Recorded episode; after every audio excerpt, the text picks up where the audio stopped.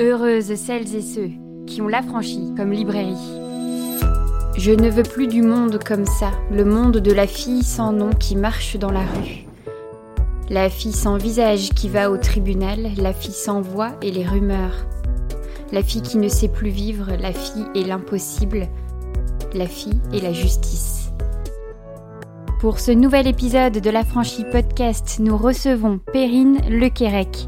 À l'occasion de la parution de son ouvrage Le prénom a été modifié, aux éditions La Contralée. C'est parti. Bonsoir Perrine. Bonsoir Soisy. Vient de paraître Le prénom a été modifié aux éditions La Contralée. Une maison d'édition dans laquelle tu avais déjà publié un ouvrage qui s'appelle Rouge Pute. C'est vrai que Rouge Pute a été quand même une sortie assez fracassante en poésie. Euh, en tout cas, euh, sur les violences faites aux femmes, moi j'avais encore jamais lu ça. Ce sont des thématiques qui sont pas faciles. Non. Et en parler, c'est pas facile non plus. En parler, c'est pas facile non plus. Comment la poésie s'empare de ces violences? On n'a pas tellement le choix de, que de prendre à bras le corps cette violence. On n'a pas tellement le choix que d'inventer une langue, que d'inventer un rythme, que d'inventer une syntaxe qui va faire que ces violences-là s'entendent et qu'elles deviennent euh, vraiment euh, incontournables. On va pas se perdre dans une longue histoire, on va pas se perdre dans des décors, dans des détails, euh, on va pas se perdre dans une histoire en fait.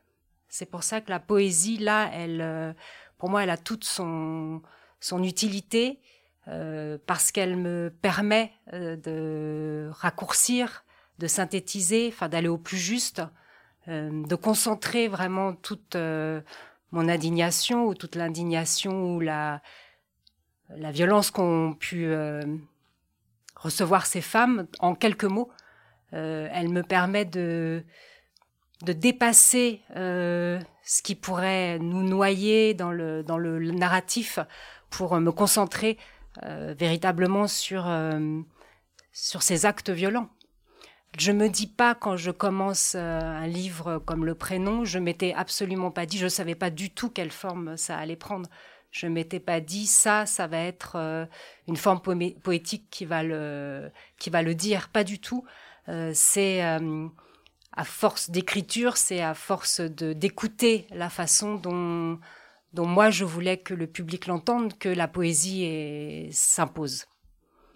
Mais c'est vrai que que ce soit pour euh, le premier ou le deuxième euh, de tes livres dont on parle ici, il y a quelque chose de l'éprouver. Enfin, on a vraiment l'impression, et notamment puisque tu nous euh, proposes des prologues qui expliquent aussi un petit peu ton, ton état, j'ai envie de dire, cet endroit en fait d'écriture, on ressent très vite en fait que c'est comme si en fait il y avait eu un filtre que tu avais digéré l'histoire que tu l'avais peut-être ressassée, réécoutée, redite, réécrite, etc. et qu'à un moment donné les mots juste arrivent et il y a vraiment en plus ce principe que même si c'est très dur et ce sont, des violences, il y a quelque chose aussi d'aller vers de la lumière, d'aller vers de l'espoir, d'aller vers une libération, vers euh, euh, qui vont pas être du tout les mêmes euh, d'une histoire à l'autre, mais en tout cas, on sent bien, en fait, avec parfois si peu de mots, que tu arrives à, à, partir de. Alors, je crois que c'est dans le prologue de Rouge Pute où tu parles de ça, de partir des ombres pour faire aller euh, ou grandir vers le soleil. Alors, j'ai pas tes mots exacts, mais je me souviens très bien de cette sensation de se dire, mais oui, en fait, c'est.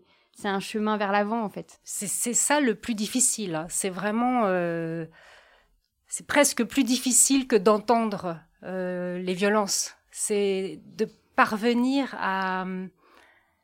Avec la poésie, en fait, qui est pour moi la langue la plus belle, euh, je dois faire en sorte que la beauté s'entende. Euh, que pour la lectrice ou le lecteur, euh, on ne soit pas écrasé, parce que ces femmes, elles sont vivantes encore. On a la chance qu'elles soient vivantes toutes, celles de ces livres-là. c'est rendre hommage à leur, à leur courage et au fait qu'elles soient encore parmi nous de pouvoir leur offrir avec mon écriture la langue que je trouve la plus belle, donc la poésie. Voilà. Et c'est vrai que je mets des avant-propos parce que c'est pas du tout un chemin d'écriture euh, habituel euh, que d'entrer dans ces sujets-là quand j'écris des romans ou quand j'écris d'autres euh, formes poétiques, j'ai absolument pas besoin de, présenter euh, ce qui va être dans le livre parce que c'est de l'écriture quotidienne qui peut m'entraîner dans des, dans, des, dans des conflits, dans des, parfois des situations complexes aussi, mais ça n'a rien à voir avec prendre en, prendre en charge euh, des réalités aussi euh, pénibles et qui vont, je le sais, euh, m'affecter beaucoup. donc je tiens à expliquer et aussi peut-être par précaution pour, pour ceux qui vont lire le livre, je tiens à expliquer comment j'entre dans cet état d'esprit et, peut-être ici comment j'en ressors. pour Rouge Pute, il m'a fallu des mois avant de pouvoir de nouveau écrire, alors que je suis quelqu'un qui écrit beaucoup. Rouge Pute, c'est l'ouvrage euh, qui, m'a coupé de l'écriture ensuite pendant plusieurs mois. Je, ne pouvais absolument plus du tout écrire. Euh, le prénom, ça a été différent parce que euh, j'avais adopté un rythme d'écriture quotidien pour rendre hommage à cette femme. J'avais vraiment décidé de d'écrire tous les matins pour elle, dès que je me réveillais, avant toute chose, avant de faire n'importe quoi d'autre, c'était d'abord écrire pour elle. Euh, donc, euh, euh, j'ai pas eu du tout la même la même difficulté après à revenir à une autre écriture. Voilà, parce qu'il y avait eu un rythme qui était entré dans ma vie et ça a été plus, plus facile, entre guillemets, de, de, revenir à l'écriture. Mais ce sont vraiment des écritures qui, qui, qui, me marquent et me. et parfois me, me, me laissent sur le flanc, quoi, vraiment. Mais c'est, enfin, en même temps, même en tant que lectrice, en fait, c'est des textes qui nous mettent KO. En fait, et y a ce, enfin, le terme est même pas euh, exagéré, c'est qu'en plus toi-même, dans le prénom a été modifié, il y a quelque chose du combat, de la guerre, euh, enfin, il y a un lexique quand même très franc. Et c'est vrai qu'on est, on est assez saisi euh, par, par ces textes qui, qui vont droit au but. Enfin, il y a vraiment quelque chose comme ça d'assez radical, en fait, dans la façon de dire. Et en même temps, on sent toute une bienveillance et un, une, une réelle tendresse en fait pour la personne dont tu parles. Et, ça, en fait, cette double lecture, elle, enfin, en tant que lectrice, il y a un petit côté, un côté vraiment ballotté l'un à l'autre qui est génial parce que la poésie, c'est ça aussi, c'est quand on est euh, trip et cœur, quoi. C'est mmh, un peu, mmh. on y va ensemble. Mais en même temps, enfin, c'est vraiment de la finesse d'écriture, en fait. Je me dis, pour réussir euh, à être comme ça, euh, ni, ni, trop dans l'un ni trop dans l'autre, sans oublier en fait qui elle est au milieu. Enfin, c'est vraiment un équilibre assez. Parce que dès le début, euh, pour moi, ce sont des héroïnes. Donc, euh, la façon dont je vais m'adresser à elles, puisque c'est très intime, ces écritures-là, même si ensuite elles sont destinées à être publiques, pour moi, dans mon esprit et dans chaque jour d'écriture, ce sont des héroïnes. Ce ne sont pas des victimes. Donc forcément, euh, euh, et, je suis contente que tu le ressentes, voilà, forcément, je, peux trouver cet équilibre euh, qui fait que je peux dire franchement, cruellement et avec les mots parfois d'une très grande violence ou d'une très grande vulgarité, ce que j'ai à dire mais elles n'en restent pas moins de parfaites héroïnes. Je pense que c'est pour ça que je, peux trouver cet équilibre, comme tu viens de le décrire. C'est super beau. Parce que c'est vrai que dans les violences sexistes et sexuelles, on a la victime et l'agresseur. Alors on se bat dans les féminismes pour que l'agresseur prenne, enfin soit beaucoup plus euh, vu en mm. fait parce qu'au final euh, on, le sait bien la façon dont on parle en fait de ces de ces terribles histoires c'est toujours euh, comme s'il n'existait pas comme si la victime était seule enfin les, procédés narratifs à ce niveau-là sont assez affligeants en fait quand même hein, pour mm. par les médias mm. et et là en même temps de la passer comme tu dis en héroïne En fait, il y a vraiment quelque chose de l'encouragement, de, euh, en fait, qui fait partie pour moi dans tout ce process de vers le soleil, vers la lumière, vers l'espoir, vers la vie, vers la liberté, et qui fait tellement de bien. Parce que c'est vrai que ces violences, on n'arrive pas à en sortir. Euh, on a beau être à 5 ans MeToo, quinquennat, euh, double quinquennat, cause du quinquennat, ça, on n'en sort pas du tout. Non, on n'en sort pas du tout. Mais il faut quand même savoir, en fait, que il peut y avoir cette lumière-là je crois que c'est capital de savoir ça. sinon, on serait complètement écrasé, quoi. Mm. On n'aurait plus envie d'agir, euh, ni d'écrire, ni de lutter. Euh, il faut absolument être. Euh, enfin, faut que ça soit ça qui nous guide. Le fait que oui, on peut, on, va s'en sortir. ça, va s'arrêter. On va bouger les choses. Ça, ne peut pas rester comme ça. Et même si ça fait des siècles que c'est comme ça, même si les mensonges s'accumulent, les, les, hontes, les scandales, non, ça va pas rester comme ça. Moi, j'en suis persuadée. Mhm. C'est mon combat. Et on pourrait sentir quelque chose de la revanche aussi. On aurait pu tomber dans quelque chose d'hargneux, de, mm. euh, mais parce que on, enfin, à force, en fait, on ressent ça mm. aussi. On a envie de péter des têtes, oui. en fait, vraiment. Souvent. On, a appris aussi que toute cette rage-là, en fait, elle n'était pas suffisante pour notre survie et qu'il y a un besoin d'aller vers cette lumière mm. et et c'est la poésie, la littérature, je trouve que c'est des endroits tellement importants en fait pour apporter une alchimie, que peut-être spontanément on n'arrive pas à avoir en soi en mm. fait. Mm. Voilà, c'est sa place à la poésie là. Ouais, pour moi c'est vraiment sa place. Ouais. Bon, on a fait pas mal de suspense là, mais je pense qu'on a envie de t'entendre. Juste pour qu'on ait euh, ta langue dans les oreilles. C'est tout noir et marche devant, seule droite, avance en face debout. À la maison, je fais la vaisselle et je recommence encore une fois, une autre pour tuer le temps, parce que dehors, non. La nuit a duré, enfin celle où j'ai dormi plusieurs heures sans cauchemar, parce que la bouche pleine de médicaments bouffait la mort, pleine bouche la dévorait. Je suis redevenue une fille normale, après quinze ans une folle normale, violée normale, victime normale, on me remarque plus, pas faire le moindre bruit et laisser la graisse recouvrir tout, m'avaler, me protéger, me transformer en rocher, en obstacle, en montagne. Faut pas parler, jamais crier, dans la cave non plus. Il faut sortir, la rue, voir des visages et même revoir ces visages-là pendant quinze ans encore, et aujourd'hui en salle d'audience, ces visages-là encore. Personne jamais ne me parlera le soir, chuchoter un baiser, un sourire, personne jamais un jour de plus. J'ai déambulé dans les rues autour de la cité, croisé des copines, je prends un café, au franc prix à manger, rejoindre l'appartement, la famille, le repas assuré et les médicaments le soir pour oublier la vie, cette vie sans moi, depuis quinze ans. Continuer comme ça, un jour de plus. Je m'assois par terre étourdi. C'est tout noir, et marche devant seule droite, avance en face debout. Même dans l'appartement, avancer, c'est loin. La chambre, c'est loin.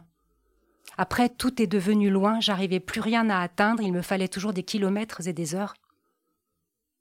70 kilos en plus, c'est lourd, c'est le poids d'un homme.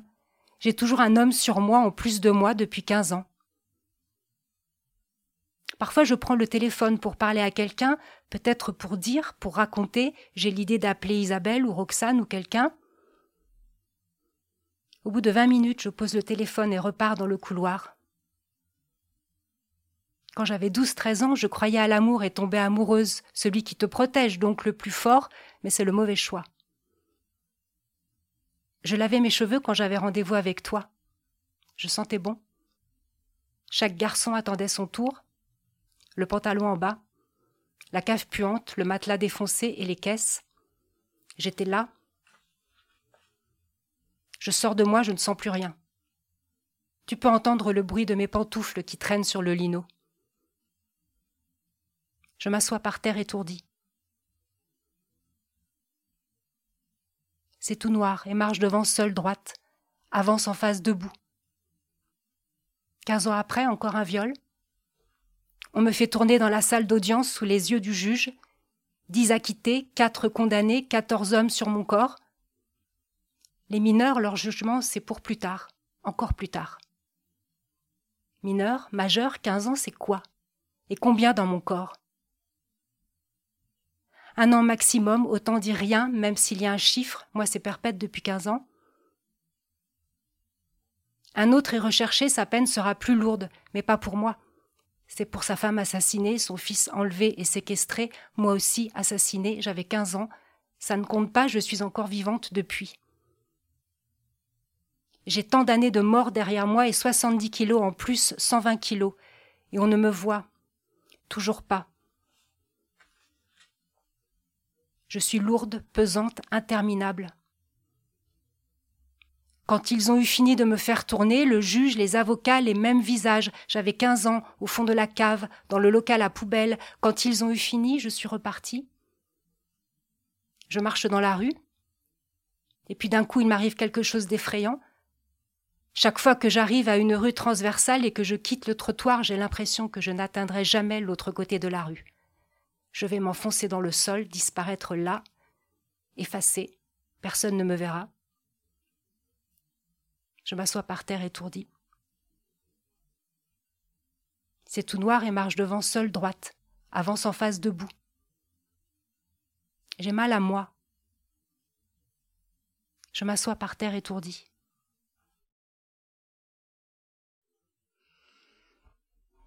Merci Perrine. Il y a quelque chose de évidemment magnifique et il y a aussi quelque chose de très encadré. C'est-à-dire que ton début et ta fin, au fur et à mesure du texte, on ne les lit pas de la même manière. Mm. Et ça, ça a demandé plusieurs lectures pour que je m'en rende compte. La première lecture, je ne les lisais pas. ça m'encombrait. Je comprenais pas ce qu'il venait de faire là. Je n'arrivais même pas à comprendre le sens de la première phrase. Et il a fallu vraiment le lire à haute voix, me dire mais de quoi on parle, d'accord et, et là, il y a carrément deux sens qui sont arrivés. Enfin, il y a eu quelque chose de, de très... Incroyable comme la poésie peut l'apporter c'est de, dépasser en fait les mots et d'arriver à d'autres sens. Cet encadrement-là, quand tu as décidé de ton rituel d'écriture, tu les avais dit déjà, ces phrases-là. Ça a été les premières phrases. La répétition, elle a beaucoup de sens. D'abord parce que, comme bah, je vous l'ai dit, euh, j'ai écrit tous les matins. Donc tous les matins, pour aller vers elle, c'était cette phrase-là. Ensuite, parce qu'elle a ces viols qu'elle a subis, ça a duré des mois. Est-ce qu'on peut simplement imaginer la répétition de ces viols? C'est vrai que les phrases au début, on ne veut pas les lire. C'est vrai que c'est vraiment pénible de devoir les lire à chaque poème. C'est vrai que c'est lourd et qu'on a envie qu'elle n'existe plus et que ça fait mal. Mais c'est rien, c'est juste des mots. C'est ça que je voulais qu'on essaye de ressentir, c'est qu'est-ce que c'est que la répétition? Et là, c'est juste des mots, c'est juste deux phrases qui se répètent. Alors peut-on simplement imaginer, ressentir un tout petit peu ce que ça peut être la répétition d'actes violents? C'est pour ça que je les ai placés là, jusqu'au bout. Presque. Presque jusqu'au bout. tu parles des mots euh, dans les extraits qu'on vient d'entendre, tu parles de dire, tu parles de parler, de... Euh, j'ai eu vraiment l'impression ici que tu as convoqué en fait les mots pour la dire, pour l'aider à, enfin, l'aider c'est pas le bon terme, pour la faire exister, euh, parce que c'est vraiment le combat contre le silence. Ce principe de convoquer, je trouvais que ça fonctionnait assez bien avec ton texte, où en fait il y a ce principe de dire, de convoquer les mots, mais aussi de convoquer la justice très fortement. Et ça, tu règles ton compte à la justice hein, quand même. Bah oui, parce que ce, le, le livre, le, premier texte, je l'ai écrit après avoir entendu le premier compte-rendu euh, du, procès qui avait lieu. Et à, l'écoute de ce premier compte-rendu par les médias, avec tout leur vocabulaire absolument ignoble, dont les tournantes, euh, j'ai su qu'elle n'allait pas être, être écoutée. J'ai su que c'était fichu. Dès la première, euh, dès le premier compte-rendu, j'ai su que c'était que c'était déjà voué à l'échec, qu'on n'allait pas l'écouter, qu'on allait la faire souffrir, qu'il y allait avoir un ramassis de, de, mots euh, tous plus ignobles les uns que les autres et que justice ne serait pas rendue. Et ça, ça m'est vraiment insupportable.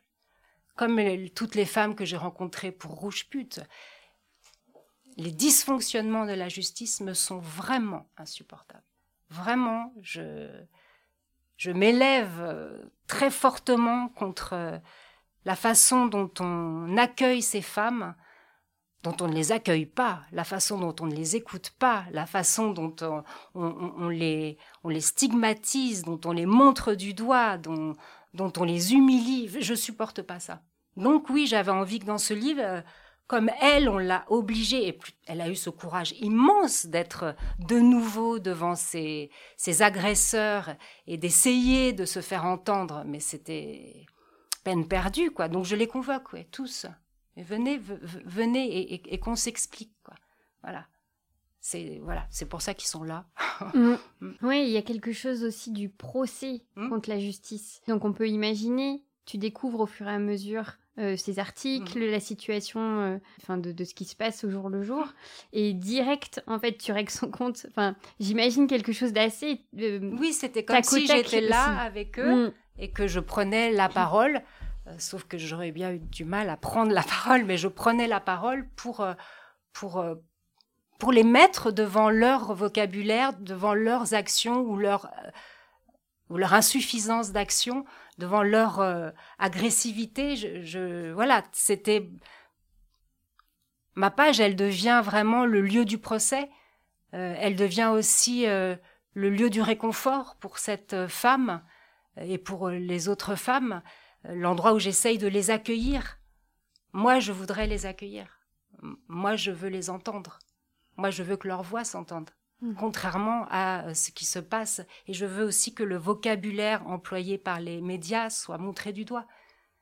La façon dont ils traitent euh, ces affaires-là. ça s'appelle le prénom a été modifié parce que dans tous les comptes rendus dans les journaux, cette fois-ci dans la presse écrite, donc il y avait un prénom pour désigner cette jeune femme qui n'était pas son prénom, donc avec euh, le petit renvoi en bas de l'article qui disait le prénom a été modifié, sauf qu'il y avait sa photo on est où? Qu'est-ce qui se passe? Ça, ça va pas. Et tout est comme ça, quoi. Tout est, tout est perverti. Euh, avec la poésie, il n'est pas question de pervertir quoi que ce soit parce que le choix du mot est tellement important, euh, la combinaison des mots, qu'on va pas, euh, on peut pas mentir, on peut pas, on peut pas dissimuler, on peut faire comprendre plusieurs choses avec un mot, oui, mais ce sont des mots justes. Ce sont des mots qui, j'ai vu sur tes tables qui transportent des explosifs, c'est vrai, qui transportent la vérité, quoi. Sinon, à, quoi bon écrire?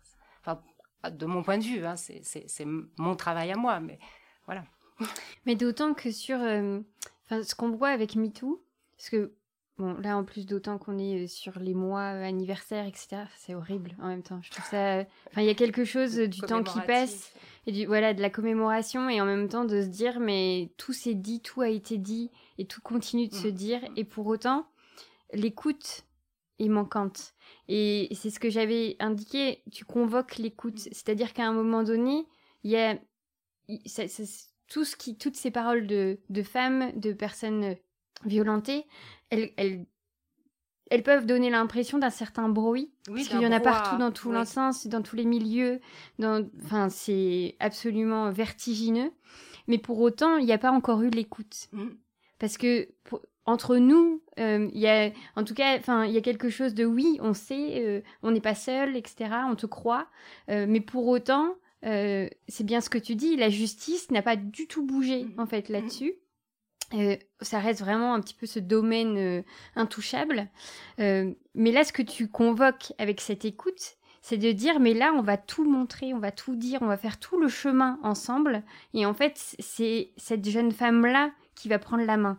Et on revient sur ton principe de l'héroïne, etc. Enfin, il y a vraiment quelque chose de rendre, en fait, justice nous-mêmes, en fait. Oui, on est, on est, quand même mieux servi nous-mêmes, quoi. Voilà, même si malheureusement euh, ce, les, décisions euh, que nous on aimerait euh, prendre, elles ne sont pas appliquées. Donc quel pouvoir il nous reste? Moi, si j'ai, si mon mode d'expression c'était pas l'écriture, si je savais parler, si j'étais politicienne ou je ne sais pas, ou juge ou avocate, voilà, j'aurais une place là, quoi. Bon, ben moi, ce que je sais faire, c'est écrire, donc je prends ma place là. Mais mais oui, je, je, je, convoque l'écoute, je, vous convoque à écouter, bien entendu, quoi. Je veux qu'on les entende, vraiment. Mm, mm. Il y a aussi, euh, complémentarité de tout ça, tout le principe de l'archive, qui est essentiel en fait dans les luttes, mais qui est aussi essentiel dans la poésie.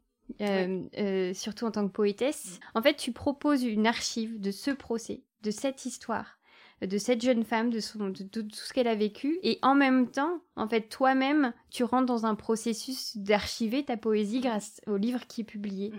Euh, qu'est-ce que ça représente pour toi, cet objet livre et ce principe de l'archive, que ce soit pour les luttes ou la poésie? Enfin, j'ai l'impression que c'est quand même un endroit qui, qui te touche. Complètement.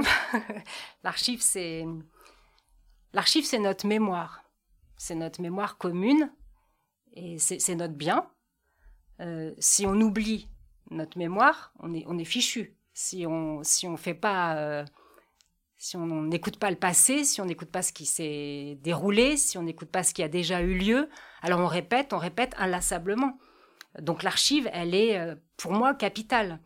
Alors elle est capitale à beaucoup, beaucoup de niveaux. Pour le prénom a été modifié. Ce livre, il a été publié une première fois, en 2014, qui était vraiment le moment du procès. Le fait qu'il soit republié maintenant, ça prouve bien, et d'un, que ça n'a pas bougé, que ce livre, il est autant euh, nécessaire maintenant qu'il ne l'était au moment du procès, puisqu'il y a eu d'autres crimes depuis, et bien, bien d'autres même, mais il fait quand même, il fait euh, figure d'archive, oui. Euh, ce procès-là, il a eu lieu dans ces années-là. Regardons ce qui s'est passé. Euh, ne faisons pas comme si ça n'était pas arrivé, c'est écrit. Voilà, qu'est-ce qui s'est passé? On peut se servir de ça. Pour écrire le prénom, comme matériau c'est le mot est vraiment inhumain, je suis désolée de l'utiliser. Il y avait bien sûr ce qui se passait au jour le jour avec euh, ce procès particulier, mais j'ai aussi été consulter énormément d'archives judiciaires sur d'autres histoires et d'autres cas euh, de viols collectifs, de viols en réunion, pour entendre toutes ces voix, pour entendre à tous les niveaux, policiers, euh, de la justice, euh, des médias et aussi des victimes, comment elles avaient parlé, comment ça avait été entendu. Et tout ça, moi qui travaille sans cesse avec l'archive euh, historique, bon, euh, je l'ai, ça a infusé, ce qui fait que la voix de cette jeune femme, elle porte aussi la voix de plusieurs autres victimes. Voilà. Quand on entend les femmes dans Rouge Pute, ça peut devenir une archive. Si quelqu'un un jour veut euh, dresser un panorama des violences faites aux femmes, ce qu'elles ont dit, et qui est euh, sur le moment euh, l'actualité, qui n'est pas encore d'archive, peut servir d'archive. Moi, je, n'arrive pas à comprendre le présent sans écouter le passé, sans écouter ce qui, déjà, ce qui a déjà eu lieu. sinon, je vais manquer des choses, je vais manquer euh, il y a peut-être des, des, jugements qui ont été rendus et qui ont été bons, et ça peut servir d'exemple. Il y a peut-être euh, des victimes qui ont dit des choses que d'autres n'ont pas dites, et là, il faut aussi se servir de ce mot-là. Donc voilà, tout ça pour moi, c'est la matière de l'écriture, et quand c'est de la poésie, bah, c'est aussi la matière de la poésie. Voilà.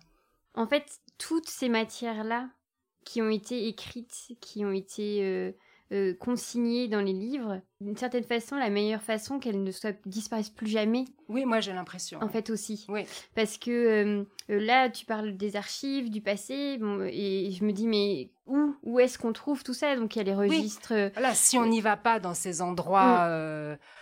qui sont pourtant publics, hein, on a tout à fait chacune, chacun la possibilité d'aller consulter les archives. C'est vraiment c'est pas intimidant, hein, c'est vraiment tout à fait possible et c'est à nous, ces, archives-là. Si on n'y va pas, évidemment, on ne on, peut pas, on peut pas savoir tout, tout ce qui s'est déjà passé, tout ce qui a été consigné. Euh, donc, euh, effectivement, pouvoir euh, recenser de temps en temps une partie de, de, cette mémoire et puis à l'aune d'un nouveau scandale, pouvoir les les utiliser, euh, les mettre en lumière, ça, me semble vraiment important. La phrase de fin, à chaque fois euh, de tes pages, euh, parle d'étourdissement. Et tout le trajet que tu fais vers cette fameuse lumière, c'est marrant, il y a quelque chose d'assez à chaque fois très imagé, je trouve, dans cette poésie. de ce fait, c'est aussi un, tout un process de l'amener à se restabiliser. Mmh. Et notamment, bah, les mots vont ensemble, c'est-à-dire puisqu'elle va plus être étourdie, de ce fait, elle se stabilise. Enfin, moi, c'est comme ça que je l'ai lu. Est-ce que enfin, est-ce que là, c'est quelque chose qui vient de toi, de lui apporter ça, de lui offrir ça, ou c'est quelque chose que tu as lu d'elle, que tu as compris d'elle, parce que c'est un rapport qui est finalement hyper intime avec cette euh, femme, ton héroïne, mais malgré tout, tu ne lui parles pas, tu n'es pas avec elle euh, concrètement.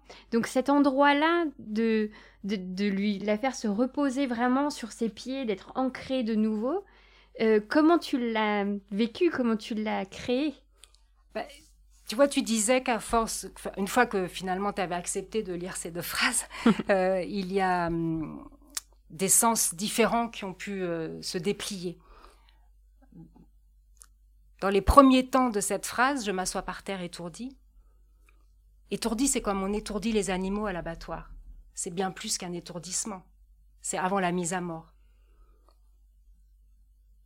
Au fil des pages, et puisqu'on va vers cette euh, presque lumière, l'étourdissement, effectivement, il prend plus cette notion de, comme on est étourdi, quelque chose de beaucoup plus léger, quoi. Moi, chaque matin, d'écrire ça, j'étais assise en écrivant. Si j'avais pas été assise, après chaque euh, page écrite, euh, j'aurais dû m'asseoir. J'ai une telle empathie avec mes héroïnes euh, que ce que ce coup fatal qu'elles recevaient chaque jour, je le recevais chaque jour. À partir du moment où on est en empathie comme ça, J'imagine bien que elle, sortant du tribunal chaque jour, elle marchait pas euh, comme au début de chaque journée, seule droite. Hein. Elle devait vraiment être euh, abattue, et même bien plus qu'abattue par tout ce qui s'était passé dans cette journée. Donc toutes deux, moi évidemment de façon protégée, rien à voir, hein, juste avec l'écriture, moi j'étais étourdie euh, de, cette plongée dans la noirceur, elle, elle était étourdie de l'épreuve supplémentaire qu'elle avait dû encore euh, dépasser. Donc ce mot-là, c'était d'abord pour dire euh, nous sommes ensemble, et ensuite pour rejoindre ce que je te disais tout à l'heure, à savoir je veux l'accueillir. Effectivement, je veux qu'elle ait un endroit pour s'asseoir. Je veux qu'elle puisse reprendre son souffle avant la prochaine journée, qui sera encore une journée de massacre. Donc euh, avec le décrescendo de l'étourdissement comme les bêtes à l'abattoir jusqu'à l'étourdissement bon, dont tu peux te relever quand même vivante, c'était aussi créer en une phrase l'endroit où on pouvait se retrouver sans ennemis, euh, sans violence, euh, un endroit presque de, de repos, quoi. Et dans la langue, et pour elle, après l'épreuve qu'elle venait encore une fois, de devoir traverser. C'est là où on voit bien que la poésie, par un choix de mots vraiment euh, ressenti, parce que je pense pas qu'on puisse écrire de la poésie euh, de façon, enfin bon, ça existe de façon extrêmement euh, conceptuelle, mathématique, mais on n'est on, plus dans le même terrain là, voilà. chaque mot, on le ressent, il passe vraiment dans le corps. Euh, moi, ce que j'écris dans la poésie, c'est une poésie du corps. Son corps à elle, euh, il est, il traverse toutes les pages, ce corps qui est euh, alourdi par cet homme symbolique de 70 kilos qu'elle porte sans cesse sur elle. Donc chaque mot, il pèse, chaque mot, je le ressens, et c'est comme ça que je le choisis. À partir du moment où il euh, me percute, à partir du moment où il euh, me provoque une sensation euh, charnelle, je sais que c'est le bon mot. Pour Rouge Pute, c'est pareil. Chaque mot qu'elles m'ont dit, nous avons énormément parlé. J'ai énormément copié à la main, hein, puisque je, travaillais à la, je, travaillais à la, main tout ce qu'elles voulaient bien me confier. De tout ce qu'elles m'ont dit, j'ai extrait les mots qui avaient eu un impact sur leur corps et sur le mien. Et c'est pour ça, je crois que ces textes, ils peuvent vraiment euh, se recevoir en, dans le corps et dans l'esprit, quoi. C'est comme ça que je l'ai choisi. Oui, le process d'écriture, il est, il est à 1000%, là. Enfin, il y a quelque chose d'une intensité. En fait, il y a quelque chose qui, qui se mélange entre toi et elle, tes mots, les siens, son vécu, etc. Et j'ai trouvé...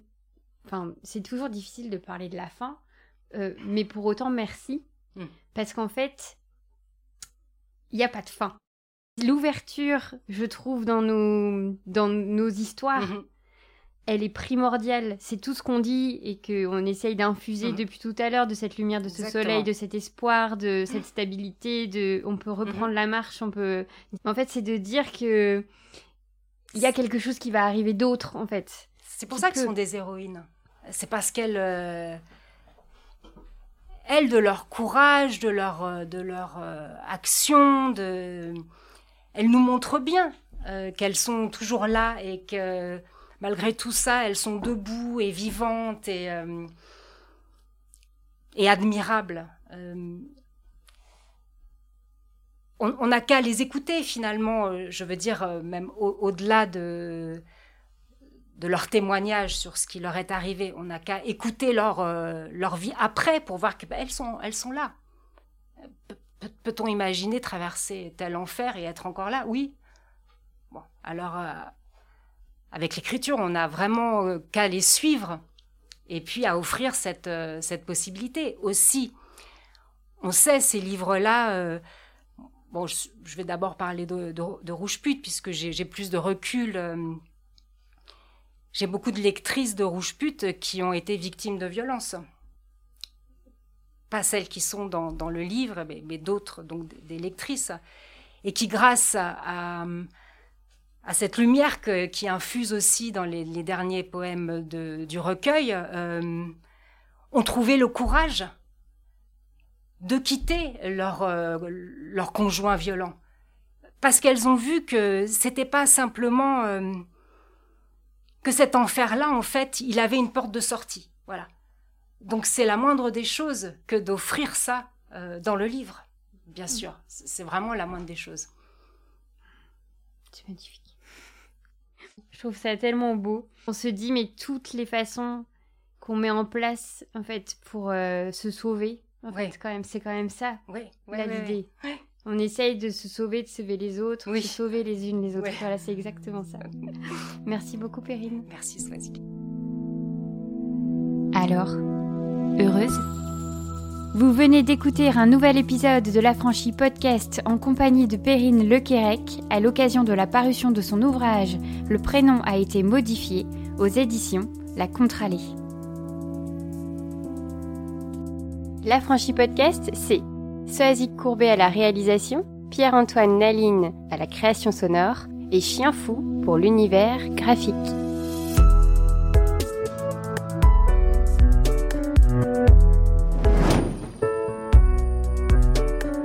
Si tu réalises que la vie n'est pas là, que le matin tu te lèves sans savoir où tu vas, résiste, prouve que tu existes. Avec l'affranchi podcast.